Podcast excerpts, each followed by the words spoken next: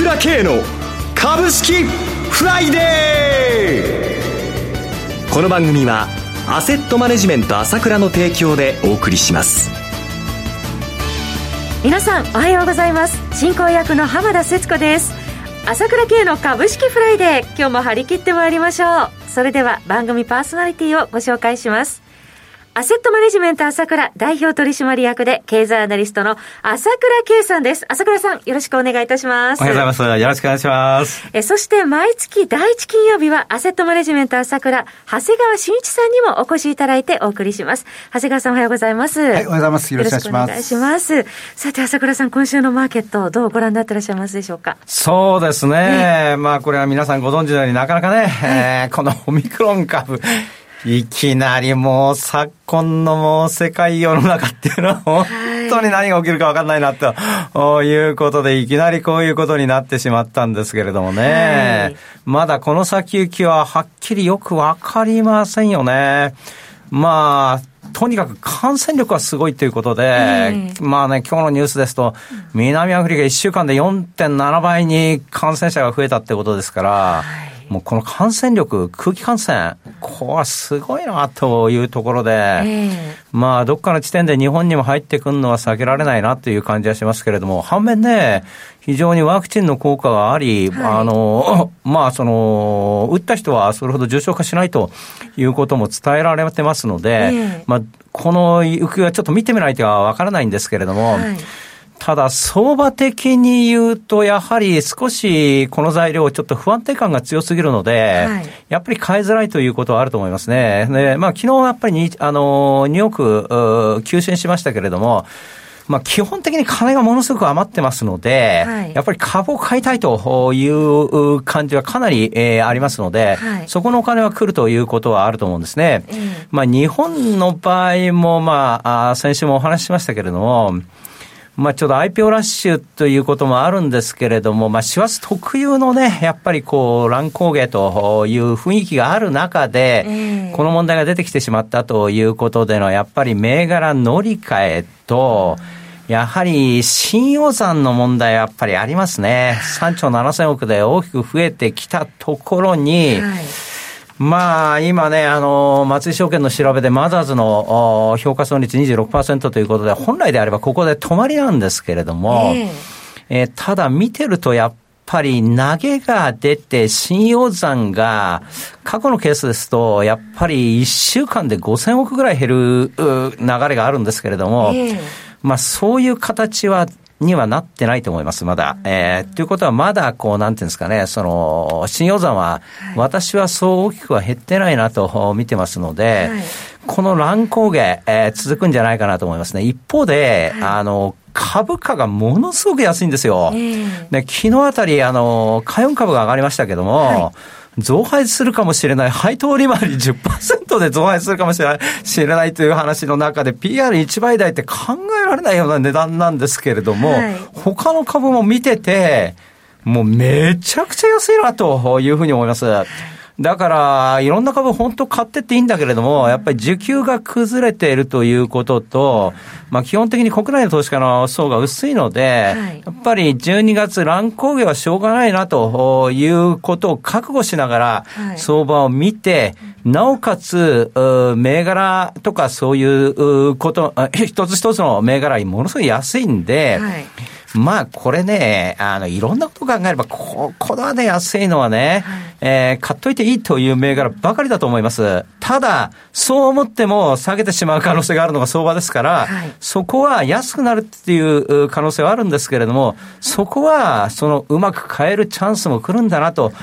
いうことで、乱高下なんだけれども、そこには、こう、いろいろチャンスも広がってるんだな、ということで、じっくり見ながらですね、えー、こう、おのおのですね、あの、狙いを定めていけばですね、相当面白いんじゃないかなというふうに思いますので、まあ、上げ下げは割り切るというところの中で、安いは安いという現実をしっかり見てですね、えー、この相場を乗り切っていただきたいなというふうに思いますね。今月乱高下増される中、まあ、チャンスが、えー、どこかにあるというところで、そこを冷静に拾っていきたいっていうところですね。いっぱいあると思います。はい。はい。ありがとうございました。それでは、お知らせを挟んで、長谷川さんのコーナーをお届けします。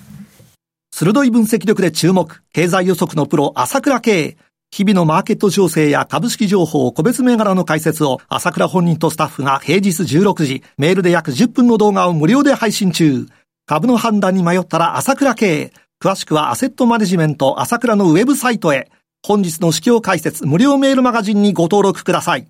アセットマネジメント朝倉は、証券取引、金銭、有価証券の予託、貸付行為は行っておりません。また、情報提供する金融商品の取引では、相場変動などにより損失を生じる恐れがあります。取引説明書、契約締結前交付書面などを十分にお読みいただき、ご理解の上お取引ください。金融商品仲介業者登録関東財務局長金中第605号。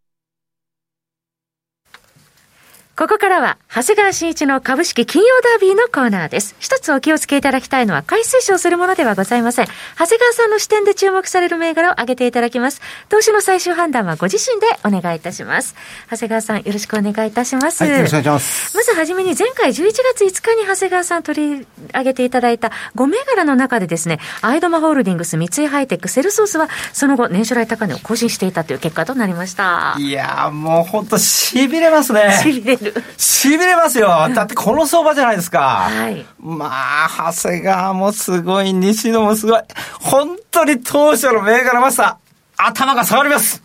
それでは、ここで今月の銘柄もご紹介いただきましょうか、社長。そうですね。はい、では、長谷川さんよろしくお願いいたします。はい、はい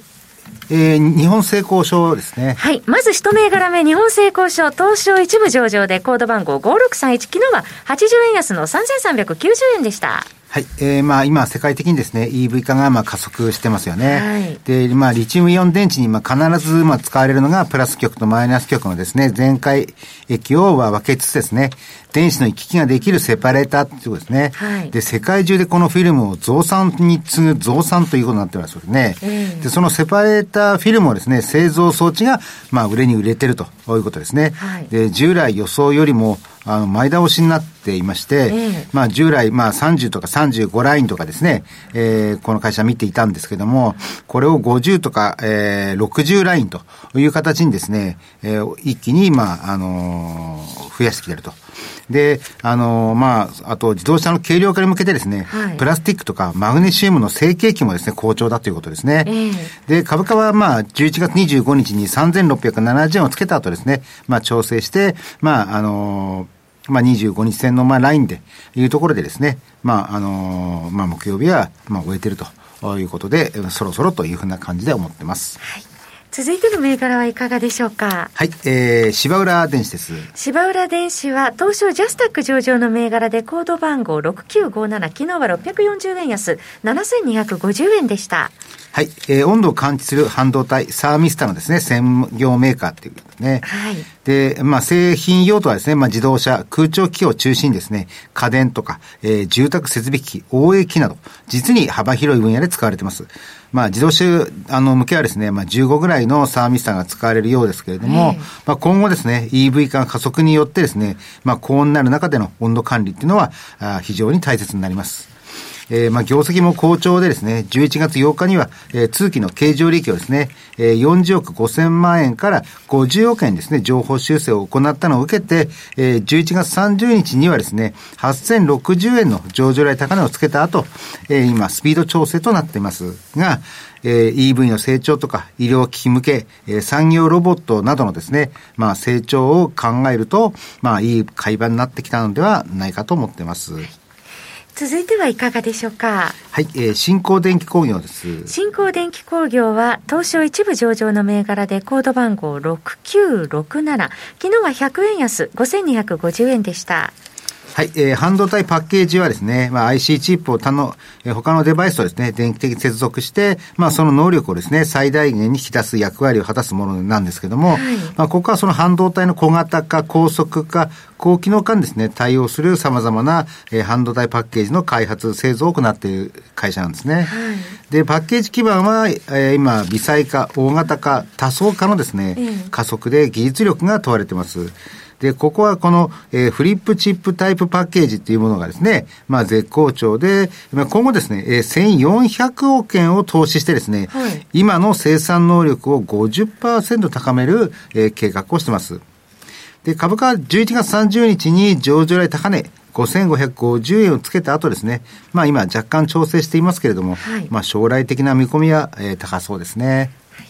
続いてはいかがでしょうか？はい、えー、富士電機です。はい、富士電機は東証一部上場の銘柄でコード番号6504で、昨日は150円安5800円でした。はい、えー、成長ドライバーはやっぱりパワー半導体ですね。まあ、電圧とか電力変換などですね、えー、省エネや省電力に欠かせない、えー、この需要がですね、今世界的に拡大してますよね。はい、で、パワーエレクトロ機器とか、まあ、自動販売機とか、まあ、いろいろやってますけれども、やはり今後の成長に向けてですね、この事業を、えー、今後拡大することがですね、期待されています。で、以前はですね、まあ、このパワー半導体の銘柄としては有名だったんですけども、はい、まあ、比率がちょっと低かったんですけどね、えー、今はもう完全利益は、あこの事業がですね、もう牽引しているということになってます。で、業績もですね、順調で、えー、10月28日にですね、情報修正をしまして、営業利益は前期比で38%増益の670億円を見込んでいます。はいで、11月29日にですね、えー、6130円をつけて、まあ若干調整してますけれども、えー、89年高値、6650円もですね、視野に入ってきているのではないでしょうか。32年ぶりの高値になってきてますもんね。はい、最後、もう一銘柄お願いできますか？はい、えー、商船三井です。はい、商船三井は東証一部上場の銘柄コード番号9104、昨日は500等円高7240円でした。はい。えー、まあ、コンテナ価格のですね、高止まりが続いて、まあ、3社共同出資会社、オーシャンネットワークあの、エクスプレスですね。ここからの配当金が、まあ、すごいこともあって、業績の情報修正を繰り返しています。はい、で、配当金は、えー、上期300円、下期250円の予定でしたけれども、下期は500円に増額して、計800円となってます。で、今期は業績のピークであることはですね、多分疑いないと思うんですけれども、はい、しかしですね、コンテナ価格がそれほど落ち込まないんではないかという意見が今増えてきているようでして、はい、そのため証券会社の各アナリストが目標価格をですね、引き上げるというケースが増えてきてます。はい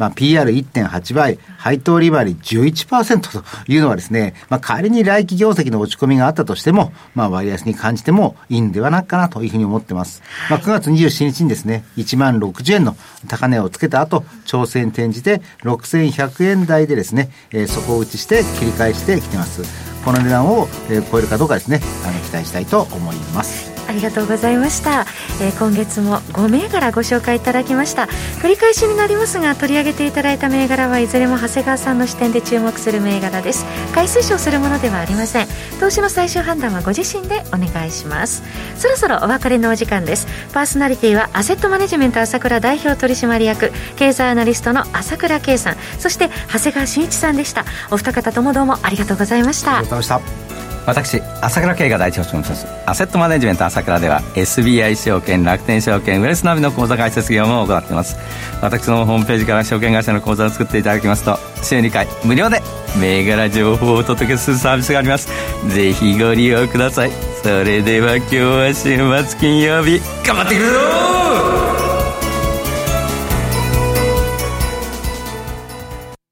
この番組はアセットマネジメント朝倉の提供でお送りしました。最終的な投資判断は皆様ご自身でなさってください。